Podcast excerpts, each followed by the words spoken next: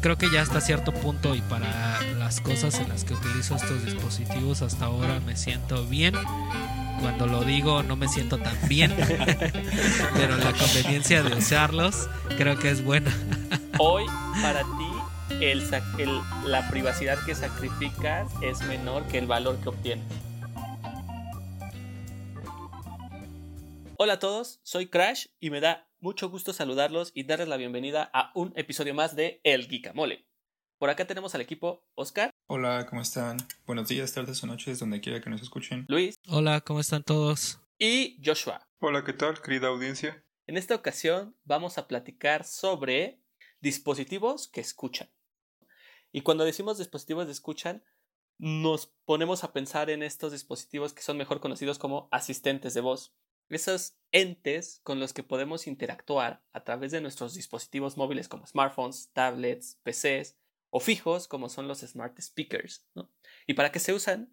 Pues depende mucho de qué tan buenos son escuchando, qué tan bien integrados están con otros dispositivos o aplicaciones adicionales y qué tan familiarizado está uno como usuario con sus capacidades. ¿no? También de qué tanto prefieras llamarlos o hablarles para asistirte. Con respecto a este tema, comenzaremos hablando de las diferentes opciones que hay allá afuera, ¿no? Hemos escuchado de Google, de Siri, Alexa, Cortana, Bixby y seguramente hay muchos otros más. Entonces, cuéntenos, equipo Camole, ustedes qué asistentes utilizan y para qué los utilizan. Yo utilizo Google Home. Normalmente para lo que los uso es para simplemente como para escuchar música, más que nada, noticias, podcast y poner alarmas. Creo que esos son el mayor uso que le doy yo a los asistentes.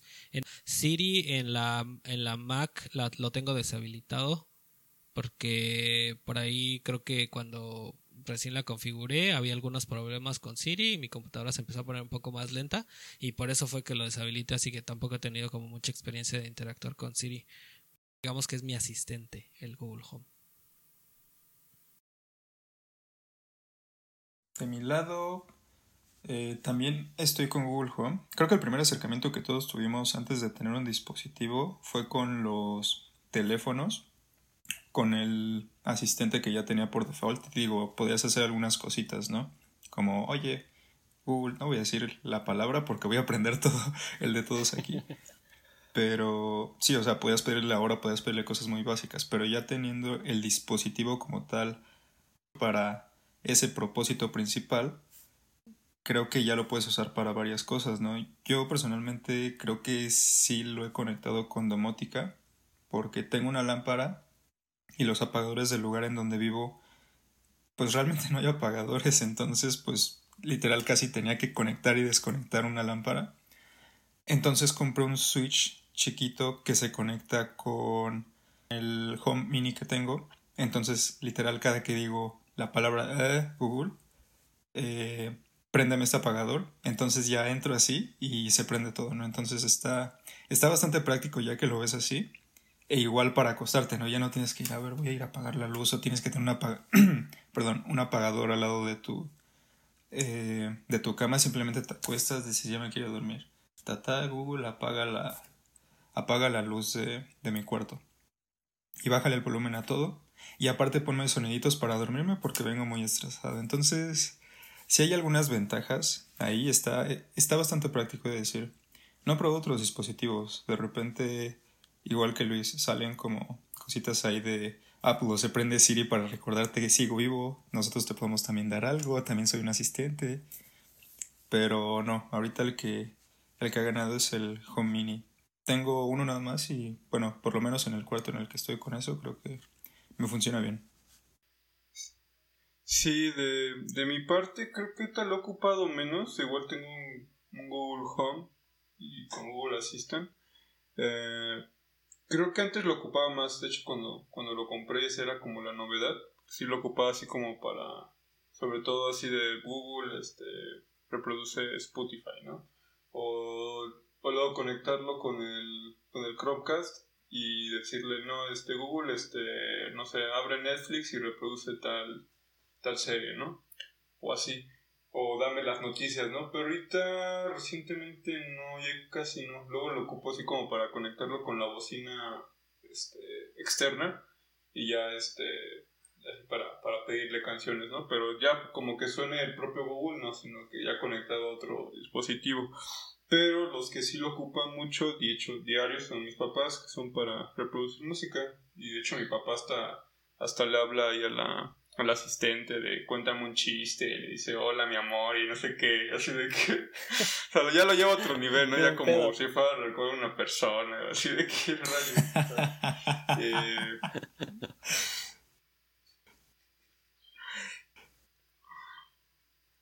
Es que me encanta porque eso todavía no se puede hacer, creo, pero estaría genial que le pudieras poner tu nombre o tu saludo predefinido. O sea, ¿cuáles son las cosas que cada uno de nosotros haríamos? O no sé si se puede, según yo no lo investigué y no se podía para Google.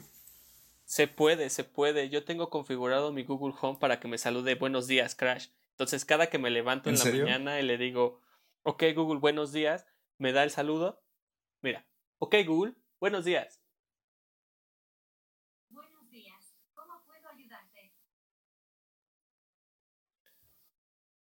Y yo lo configuré para que me salude hola Crash. Y entonces cada que empiezo mi mañana le digo buenos días y la primera función que hago es, es esa. O sea, me dice buenos días, me dice eh, prende la tele, ¿no? Porque lo configuré para que prendiera la tele en cuanto me despierto. Entonces digo buenos días, prende la tele, me da noticias, me da tiempos de viaje al trabajo y me da, si tengo algo en la agenda para el día de hoy, me dice hoy tienes tal y tal y tal compromiso, ¿no? Entonces ese es el principal uso que le doy. Yo sí casi todos los días me despierto, saludo a Google para que prenda la tele y me dé mis, mis, mis, mis detalles de la agenda. Ese es como para lo que más lo utilizo.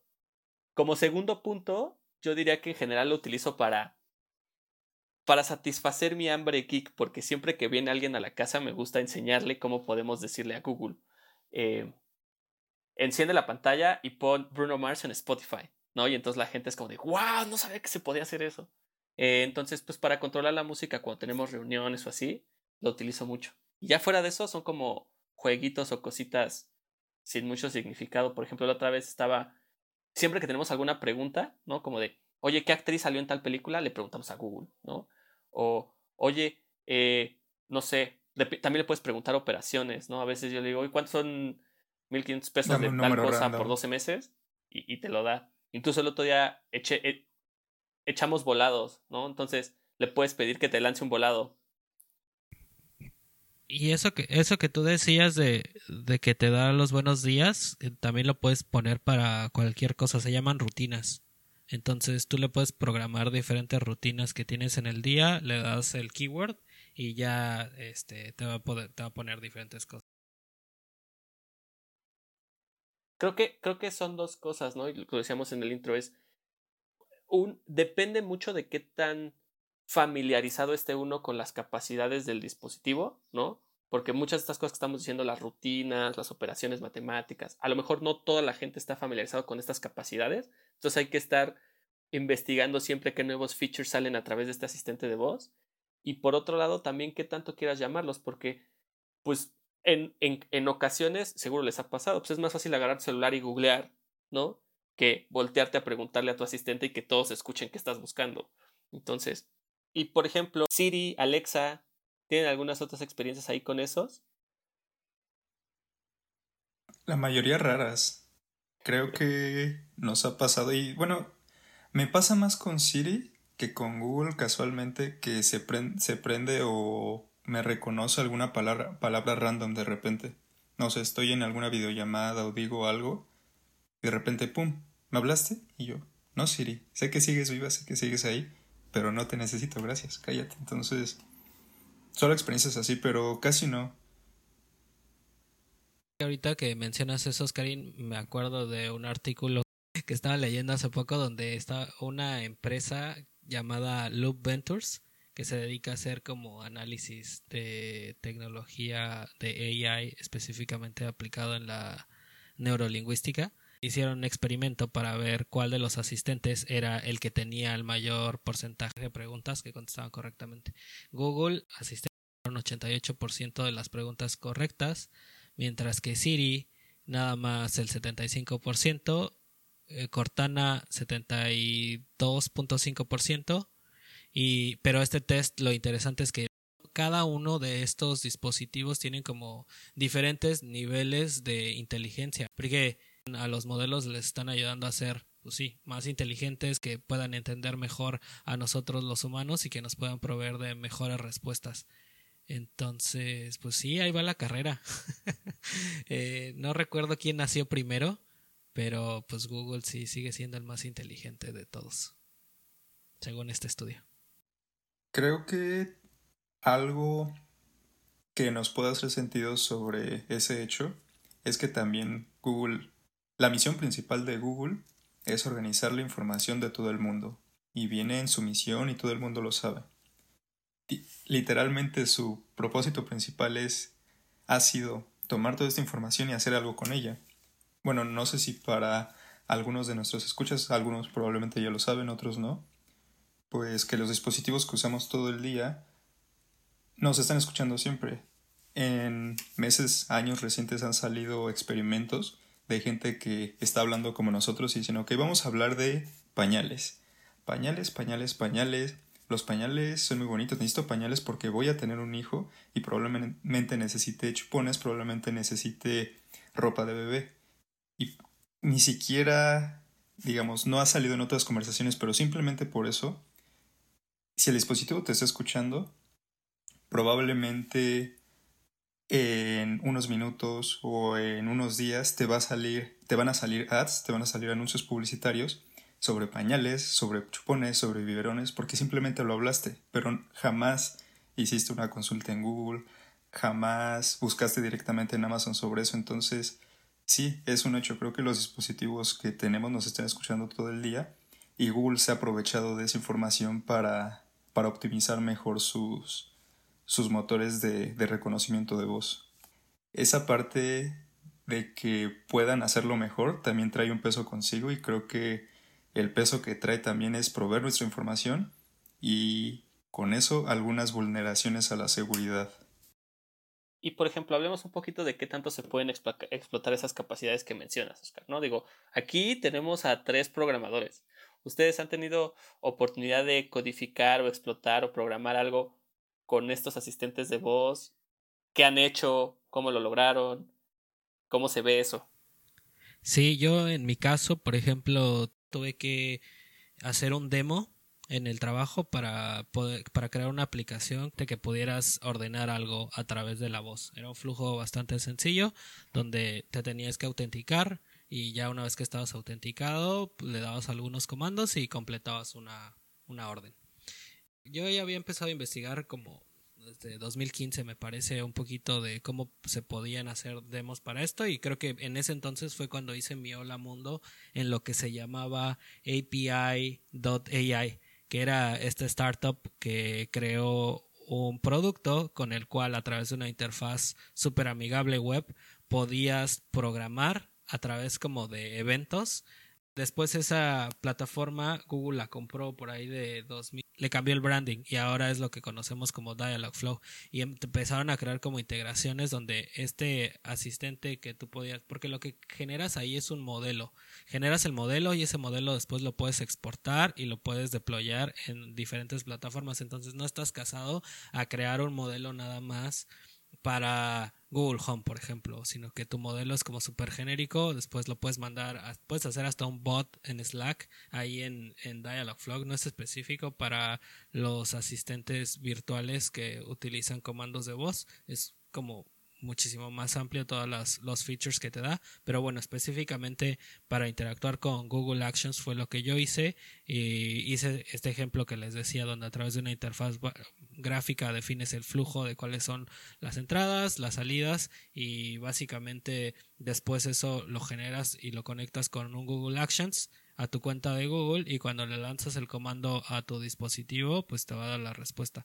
Digamos, el ejemplo que les di es como simple, pero por ahí si tienen más curiosidad de saber cómo cómo hacer Hola Mundo, cómo pueden empezar a desarrollar aplicaciones para Google Home. Y como lo dije, no solamente para esto, sino para además asistentes virtuales, les recomendaría que buscaran en los Code Labs de Google, ahí en codelabs.developers.google.com, ahí pueden encontrar infinidad de Code Labs, busquen los que sean específicos de Dialogflow y es un buen punto de partida para cualquiera que se quiera empezar a meter en este mundo del desarrollo para asistentes virtuales.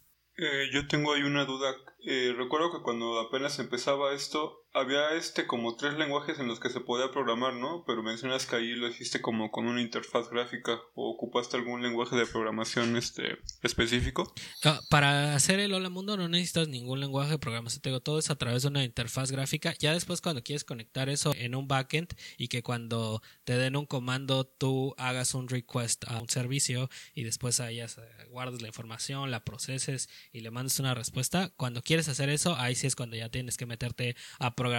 Yo lo hice, creo que soportan diferentes lenguajes. Yo el demo que hice utilicé JavaScript y lo puedes hacer directamente en la consola que te ofrecen ahí en Dialogflow o puedes descargar el proyecto y después deployarlo a, es un proyecto de Node.js y después ese proyecto lo puedes deployar en, en, tu propio hosting, tú lo puedes hostear tu servicio y lo mandas llamar con unos webhooks nada más.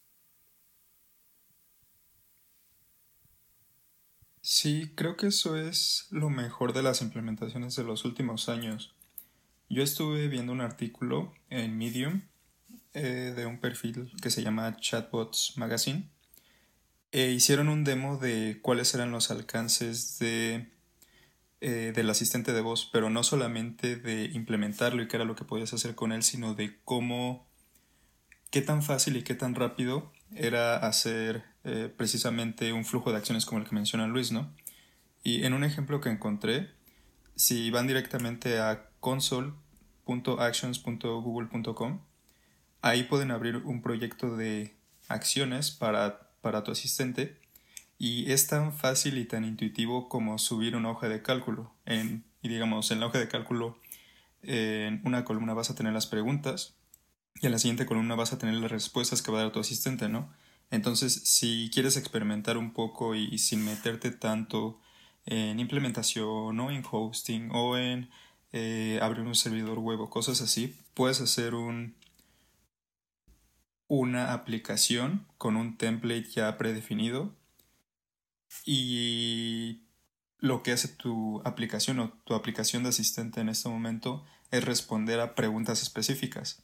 Entonces sí, si alguien quiere empezar a a experimentar con ese tipo de plataformas, pues puede hacerse sin necesidad de meterse con código o con algún lenguaje en específico. Entonces sí creo que esto también se está abriendo un poco ya para, para cualquier persona que quiera usarlo, ya sean, ya tengan experiencia en código o no la tengan. Venga, pues suena que entonces hay muy buenas opciones para empezar a experimentar ahí. Em, creo que como decía Luis, vale la pena echarse un clavado a los recursos y experimentar un poquito a ver qué tanto se puede, se puede hacer sin la necesidad de tocar una, una línea de código, ¿no? Y. Exacto. Tomando en cuenta que es así de fácil, ¿no? O bueno, digo así de fácil entre comillas, ¿no? Para ustedes puede ser muy fácil, a lo mejor para otros no tanto, pero tomando en cuenta que se ha facilitado esta capacidad para desarrollar en estas plataformas, ¿por qué creen que aún no ha explotado? Su uso, ¿no? Creo que eh, escuchándolos a ustedes, incluyéndome yo como usuario, creo que sí lo uso, pero no tanto como pudiera usarlo. Creo que todavía no, no se ha adoptado de manera mainstream ese uso. ¿Por qué creen que no ha explotado esto?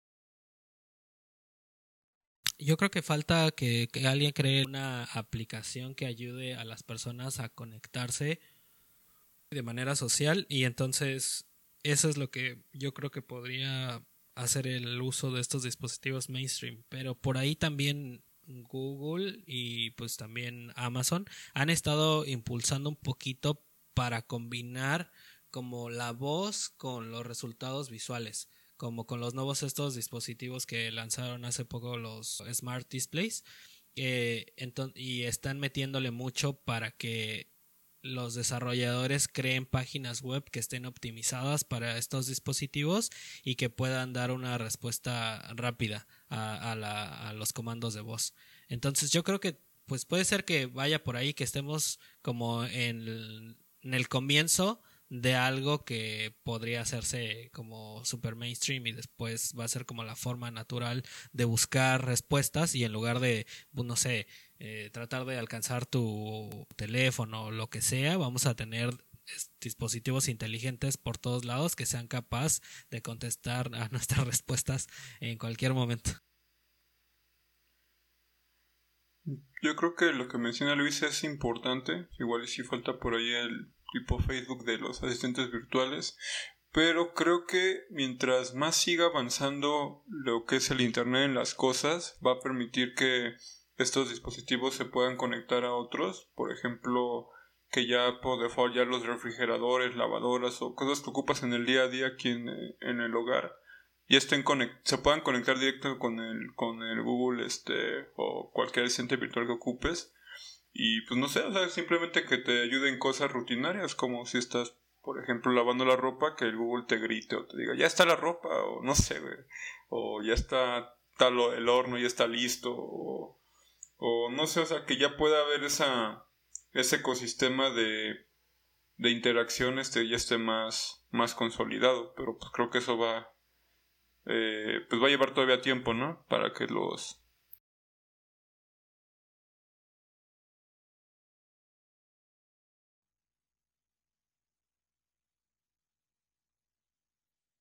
Sí, de hecho, aunque digo, aunque no sea tan visible para todos los usuarios que usan el Google Assistant, sí hay una App Store, no precisamente con ese nombre, pero sí hay una tienda de aplicaciones de Google Assistant y precisamente no hay tantas aplicaciones porque no ha explotado eh, todo el ecosistema ahorita. Entonces creo que también una de las intenciones de Google al hacer implementaciones tan fáciles de seguir y tan fáciles de decir, ok, ya tengo mi primera aplicación, pues es precisamente eso, ¿no? La intención de que la gente, de que los desarrolladores o cualquier persona pueda subir su aplicación y hacer que esto pues pueda ser usado por más personas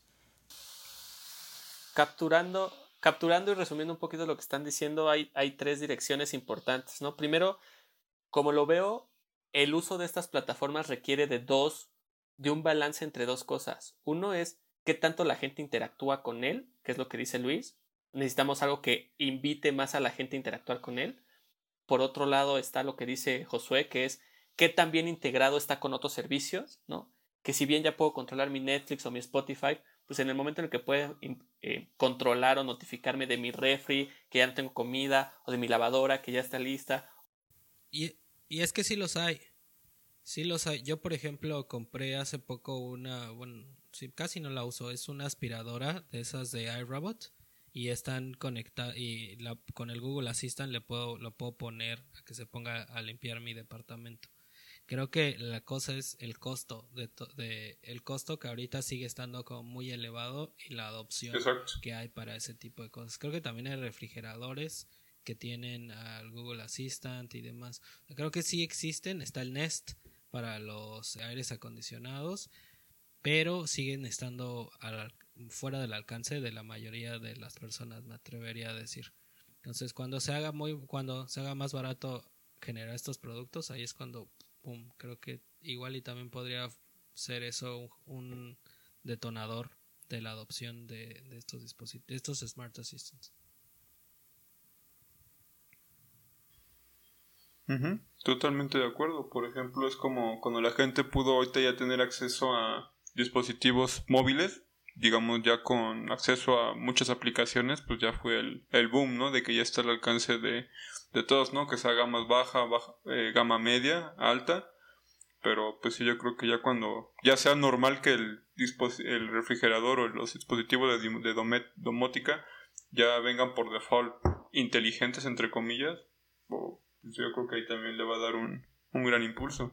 Y por todo lo anterior, tal vez creo que tiene cierta validez decir que aunque ya tenemos herramientas, ya tenemos ejemplos, ya tenemos casos de uso, todavía estamos temprano en esta explosión ¿no? de esta tecnología, lo cual creo que también plantea retos interesantes porque pues es el momento indicado para empezar a experimentar con esa tecnología y de alguna manera también es el momento en el que va a empezar a crecer esta adopción, ¿no? Entonces, creo que es un buen tiempo para experimentar con estas cuestiones este dado que aún no crecen de manera exponencial. Pensando en términos de, porque hasta ahorita hemos hablado de un aspecto positivo con los asistentes de voz, ¿no? Suena que nos pueden ayudar a hacer muchas cosas, que nos pueden resolver muchas dudas, pero pensando un poquito en el aspecto negativo, ¿qué opinan en términos de seguridad, de privacidad? ¿Qué tan tranquilos se sienten sabiendo que existe un dispositivo que los está escuchando? Ahí es donde torce la puerca el rabo.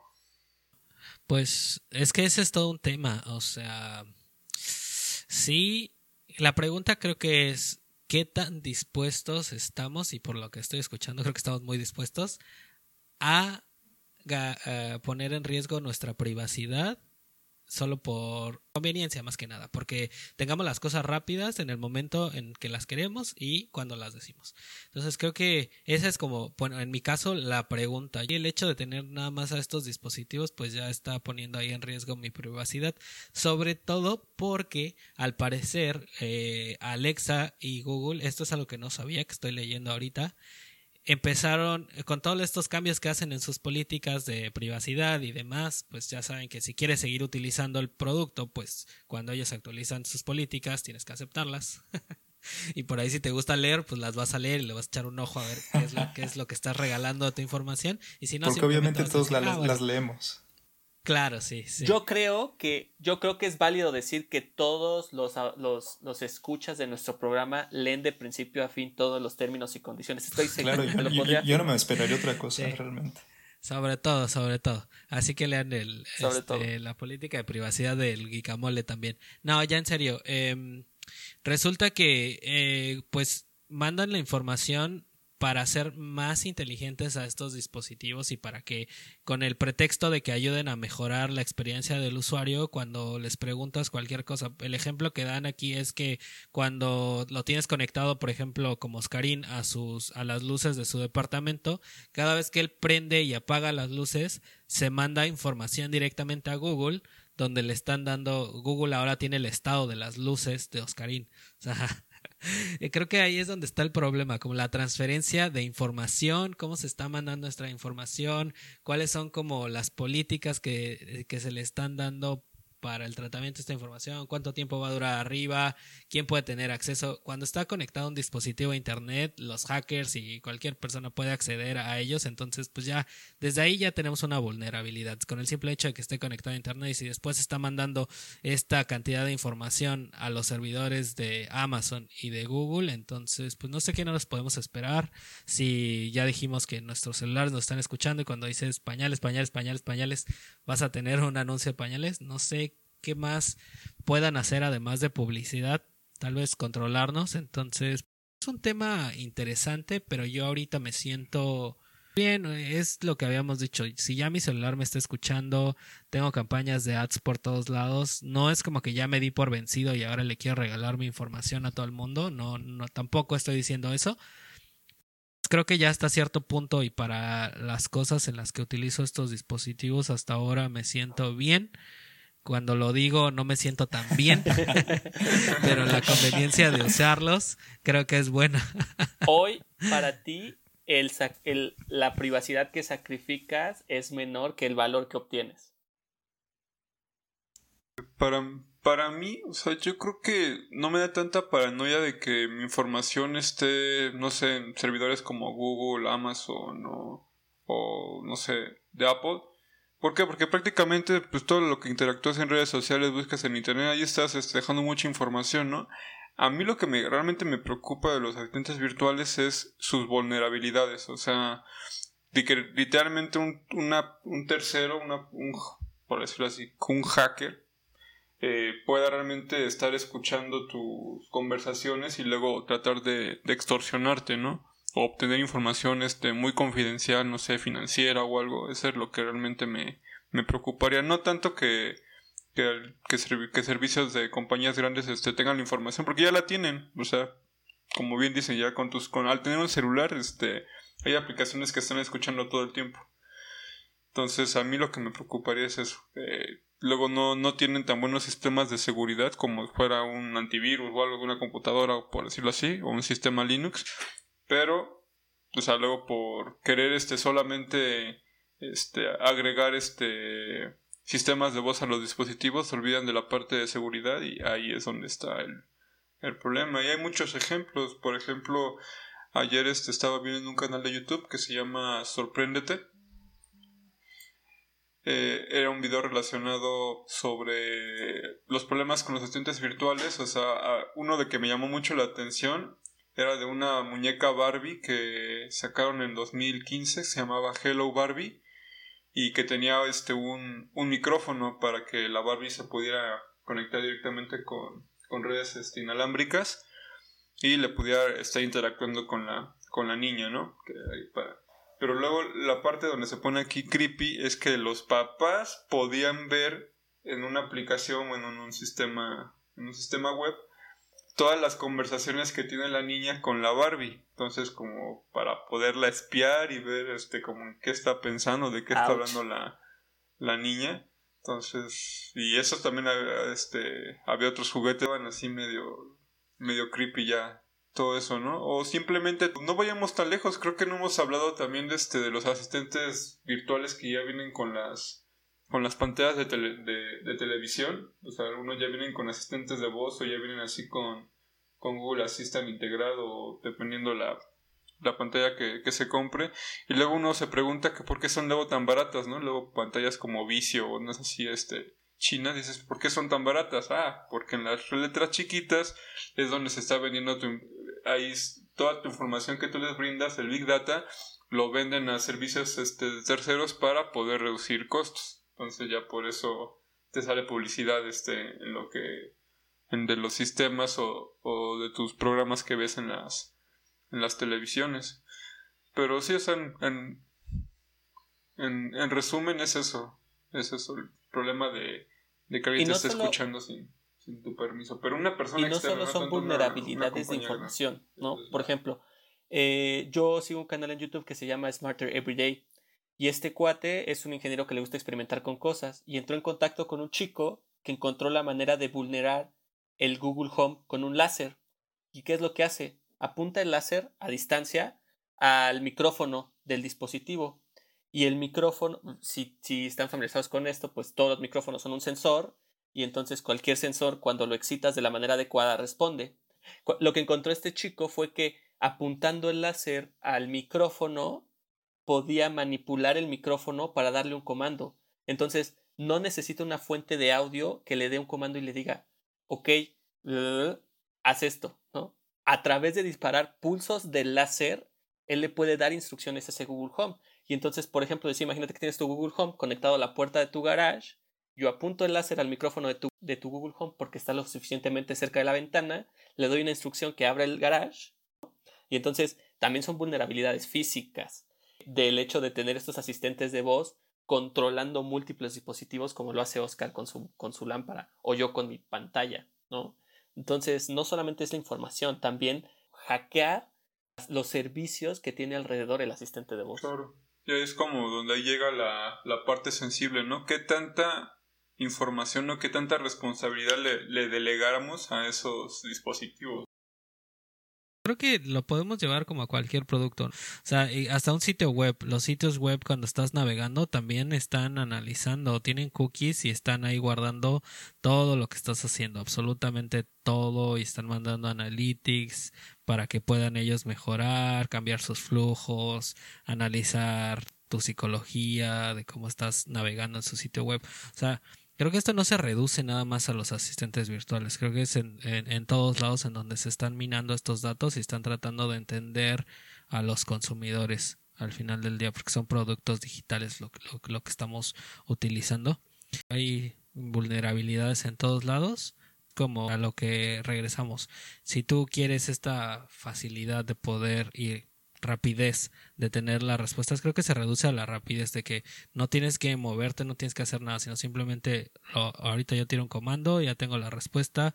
Sé por ejemplo las noticias del día mi calendario demás en cuestión de un minuto y además mientras puedes estar haciendo otras cosas. Depende del nivel que tú quieras tener que, que, la tecnología te ayuda a mejorar tu vida es la cantidad de información que debes de estar dispuesto a compartir con ellos.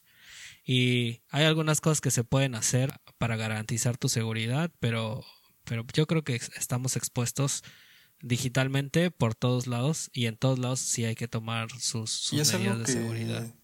Como bien mencionas, se viene haciendo desde hace mucho rato, ¿no? Y sí es de lo que tenemos que tener cuidado. Yo creo que viene de todos lados. O sea, quien esté escuchando esa información creo que tiene que tener la responsabilidad y saber que está tratando con datos personales. Digo, en el caso de las empresas, creo que sí podemos reclamarles algo. Pero si estas empresas no tienen buenos mecanismos de seguridad para proteger esos datos personales, pues creo que desde ahí ya hay un problema. Ahora, ahorita estamos enfocándonos mucho en datos de voz, en hablar, en que se escuchen nuestras conversaciones, pero creo que también hay otras formas de interpretar la información que nosotros estamos dando. Por ejemplo, hace poco salió una noticia de que en un hospital en Estados Unidos que sacó dispositivos para traquear información de los pacientes a través de desfibriladores o de marcapasos, salió una vulnerabilidad que hacía que estos dispositivos em, pudieran proveer la información de los pacientes a terceras personas, o vamos a decir en este caso hacks. Imagínate que alguien esté escuchando cuál es el estado de tu corazón ahorita.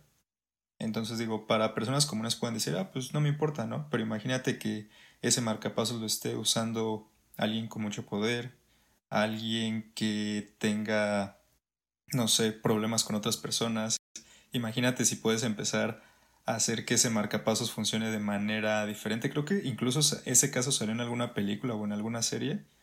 Y sí, o sea, ya ahorita todo ese tipo de problemáticas tenemos que estar un poco enterados de qué es lo que pasa porque sí pueden llegar a cambiar nuestra vida y digo, podemos decir que estamos usando la última tecnología, pero ¿cuál es el precio que estamos pagando por usar lo último de tecnología? Y digo, ahorita puede ser que no sea tan visible para nosotros en el corto plazo la información que estamos dando, pero en un futuro esperemos que jamás pase. Imagínate que estás en alguna corte por algún caso que no tenga nada que ver con seguridad o algo y te dicen, bueno, estuvimos checando tus datos de Google y parece que tú últimamente has estado buscando perritos con calzón. Eso, o sea, ¿nos puedes explicar eso? Entonces, digo, o sea, puede ser algo todavía un poco más loco, pero también depende de cómo interpreten lo que estás buscando, ¿no? Entonces, simplemente con que te digan, oye, Oscar, tú estás prendiendo tu lámpara a las 5 de la mañana y le estás apagando a las a la medianoche, ¿estás durmiendo bien? Puede que estés un poco mal de la cabeza. Entonces, se puede llegar a interpretar esa información de muchas formas. Ahora, no solamente es la voz, también pueden estar escuchando tu pulso ahorita con los relojes inteligentes, que precisamente es una de las cosas que hacen. Creo que sí se reduce eso el precio que, que queremos pagar por, el, por nuestra privacidad. Bueno, eso es nada más para yo, yo creo no espantar, pero sí para reflexionar un poquito en qué tanto, qué tanto compromiso se tiene que hacer ahí cuando deseamos explotar estos asistentes de voz o cualquier otra tecnología que escuche, ¿no? A cualquiera de nuestros hábitos. Y, y hay forma de borrar porque, pues, a cada interacción que nosotros tenemos, obviamente se guardan y ustedes pueden escuchar. En el caso de Google, en la aplicación de Google Home, en los settings, en la parte de su cuenta, eh, después en personalización. Hay una parte que por ahí dice Activity Controls y pueden ver la actividad que, que han tenido en web y en la app. Y ahí les van a aparecer también la lista de todos los eh, audios que se grabaron cuando ustedes estaban interactuando con su asistente. Los pueden escuchar y los pueden borrar. Pero tienes que saber que existen esas herramientas para empezar y pues yo creo que ya cuando tú la borraste, ellos ya la usaron, entonces. Sí, seguro, seguro. La procesaron. hay opción de, de, cuidarse y por ahí borrar esos audios. Saliéndonos un poquito de este tema, que por cierto puede ser una conversación muy interesante para futuros episodios sobre el tema de seguridad y privacidad.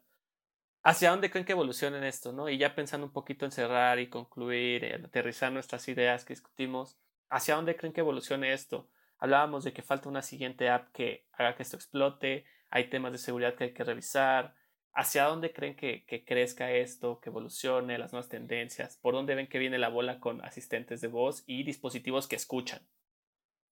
Pues yo creo que hacerlos más inteligentes es lo que Google, por ejemplo, anunció que el Google Assistant próximamente va a recordar cuál fue el video o el podcast que estabas escuchando a través de pues, los diferentes dispositivos donde tengas el Google Assistant y lo va a poder continuar reproduciendo. Que en mi caso, por ejemplo, es uno de los features que me parecen un golazo que les platicaba que tengo pues varios Google Home por toda mi casa y es precisamente por eso porque puedo poner música y así como me muevo de habitación en habitación o un podcast o un libro lo que sea puedo seguir escuchando y no necesito tener mis audífonos entonces para mí creo que ese es como un feature ganador eh, y creo que se mueve a hacerlo más inteligente y ayudar a que facilite más la vida de las personas para seguir ganando adopciones para donde yo veo que, siga esto. Sí, yo pienso lo mismo. Creo que antes que app, y creo que a veces tratamos mucho app como el todo, como lo hacía el difunto Steve Jobs. Creo que no solo es de apps, sino es de implementaciones completas. Y precisamente como dices Luis, es de hacer la implementación completa en una casa.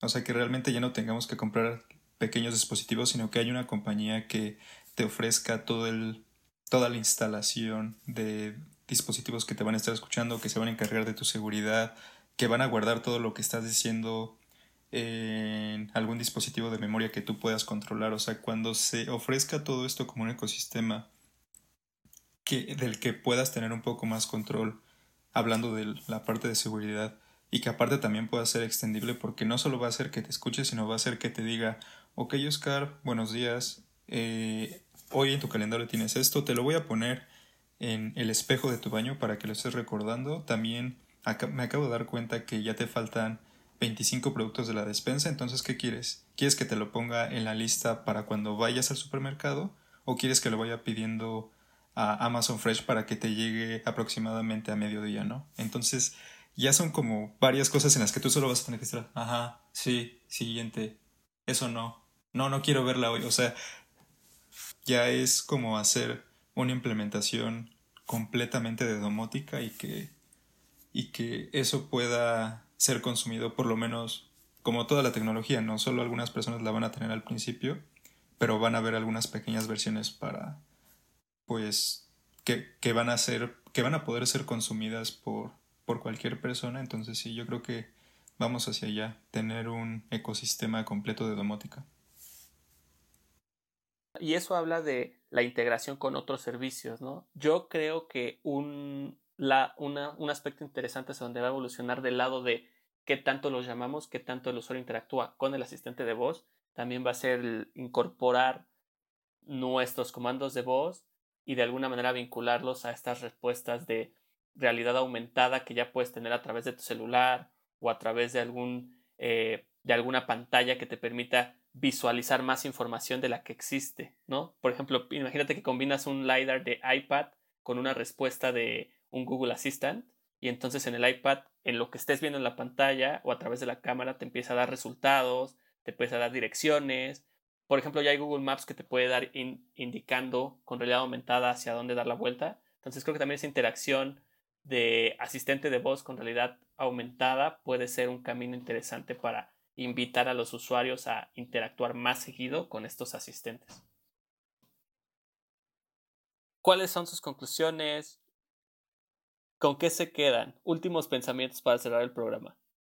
Seguridad, seguridad, seguridad, privacidad. Creo que es algo que tenemos que tener muy en cuenta de estos dispositivos. Digo, si te ofrecen eh, muchas, bueno, son muy convenientes al final del día, pero sí hay que pensar en qué es lo que estamos dando a cambio y cómo es que podemos limitar esa información que les estamos dando si es que no queremos que en un futuro no sea contraproducente. Entonces sí, cada vez que compren uno de estos dispositivos o cada vez que usen cualquier asistente, tomen en cuenta si es que van a hacer alguna aplicación, tomen en cuenta que los usuarios que las usen esperan de ustedes que tengan seguridad y ustedes si van a comprar algún dispositivo y lo van a usar, sepan cuál es la información que están dando a estos dispositivos y cuánto los están dejando entrar a su vida. Entonces sí, solo ténganlo en cuenta.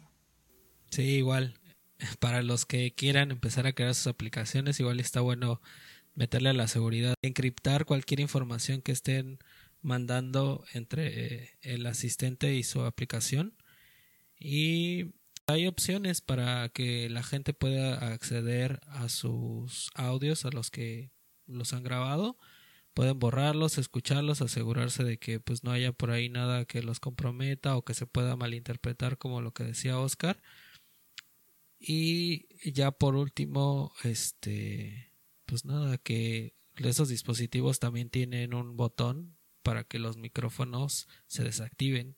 No los estén, cuando no los estén usando, desactiven el, el micrófono y, y, ya con eso te, evitas de que te estén grabando todo el tiempo y, pues adelante, eh, úsenlos. Mm, pues sí, con el tema de seguridad, que seamos conscientes de todo lo que de todo lo que también este le permitimos a ciertos dispositivos y pues sí, utilizar la tecnología. Esperamos que haya sido enriquecedor. Esperamos haber tocando eh, preguntas interesantes. Si tienen cualquier duda sobre los recursos, sobre los links, sobre la manera para programar, no duden en escribirnos a través de nuestras redes. Y bueno, nos vemos próximamente en el siguiente episodio del Guicamole para hablar de algunos otros temas interesantes de tecnología. Chao.